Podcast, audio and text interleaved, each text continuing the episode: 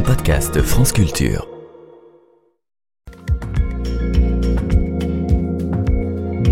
Avec Science et avec vous, Alexandra Delbo, bonjour. Bonjour Guillaume. Ce matin, on se penche sur les niveaux de CO2 atmosphérique dans le passé de la Terre. Oui, le lien entre CO2 et changement climatique est à présent bien établi. On sait que la présence de cette molécule dans l'atmosphère conduit à une augmentation des températures. C'est un gaz à effet de serre.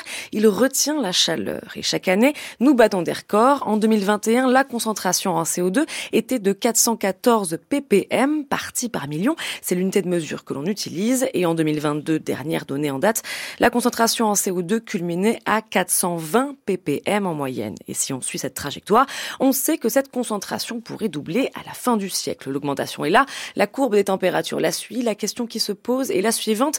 Quel est le devenir de notre climat? Comment l'atmosphère et tous les systèmes climatiques vont répondre à cette modification rapide? C'est tout l'enjeu des modélisations et pour qu'elles soient les plus fiables possibles, il nous faut regarder dans le passé très lointain et chercher des marqueurs. Thomas Scholk est chargé de recherche CNRS au CEREG à Aix-en-Provence. On n'a pas eu un, niveau de CO2 dans l'atmosphère comme aujourd'hui depuis au moins 3 millions d'années. Et pour notre futur, si on parle de valeurs de 800 ppm ou 1000 ppm, on n'a pas les exemples dans le passé récent, donc il faut qu'on cherche plus loin dans l'Iocène, 40 millions d'années avant, ou même dans la période avec les dinosaures, où les, les niveaux de CO2 sont vraiment plus élevés que maintenant. Pour ça, on utilise les proxy markers. Un proxy est un marqueur géologique ou une signature chimique qui peut être utilisé pour déduire un variable environnemental. Donc, si on parle de la température, la pH ou le, le niveau de CO2, par exemple les plantes, et on, peut parler des densités des stomates dans les feuilles des plantes, ou les, les chimies des coquilles qui sont préservées dans les océans passés pour déduire le, le CO2 dans l'atmosphère du passé. On carotte des sédiments, on prélève des morceaux dans la roche, on les date, et dans chaque couche qui correspond à un temps passé, on cherche ces fameux proxys. De la glace qui a piégé du CO2, des coquilles, du pH fossile, ou la variation du nombre de stomates, c'est-à-dire les petites bouches qui permettent aux plantes d'échanger du gaz et qui sont situées sous leurs feuilles. Tout ce qui peut indiquer la concentration de CO2 passée. Mais pourquoi en utiliser autant de proxys différents? Eh parce qu'en fait, il s'agit de mesures indirectes. Il faut donc les multiplier, avoir le maximum maximum de proxy pour identifier une tendance. Et c'est ce qu'a fait ici le consortium SEN CO2 PIP. SEN pour Cénozoïque, donc la période après la fin des dinos. CO2 pour Guillaume CO2. Vous l'avez. Vous l'avez. Et PIP pour projet d'intégration des proxys. C'est la plus large étude à réaliser à ce jour pour déterminer les fluctuations de concentration en CO2 durant les 66 derniers millions d'années.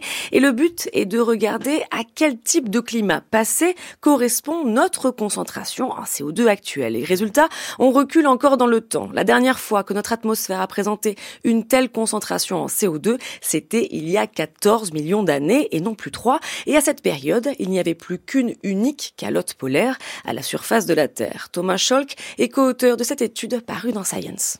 Dans notre présent, on a des calottes glaciaires dans les deux euh, zones euh, polaires, mais euh, on est à un niveau de CO2 dans l'atmosphère qui correspond plus ou moins avec qu'un calotte glaciaire sur le pôle sud. Et les niveaux de CO2 actuels sont fortement associés dans le passé géologique à des températures globales et des niveaux de mer beaucoup plus élevés que maintenant. Ça veut dire que une fois le système climatique aura le, temps de réagir, il est probable que nous reviendrons à une planète avec un seul calotte glaciaire et une élévation du niveau de la mer de 6 à 10 mètres. Si nous continuons à dépasser 800 ppm, peut-être à un monde totalement sans glace continentale ce qui aura des conséquences vraiment désastreuses pour les communautés euh, au bord de la mer. Alors que la COP 28 est finie, je pense que ce document-là met en lumière les décisions que nous devons prendre pour notre avenir. Cette base de données, avec tous les proxys, tous ces marqueurs, permet de pointer deux périodes géologiques avec suffisamment de confiance, le Miocène et le Pliocène, pour les comparer avec la période actuelle. Mais il reste encore des trous dans cette frise et d'autres périodes à étudier en détail pour comprendre avec encore plus de précision ce qu'il adviendra de notre planète. Merci beaucoup, Alexandra Delbo. C'était avec Science.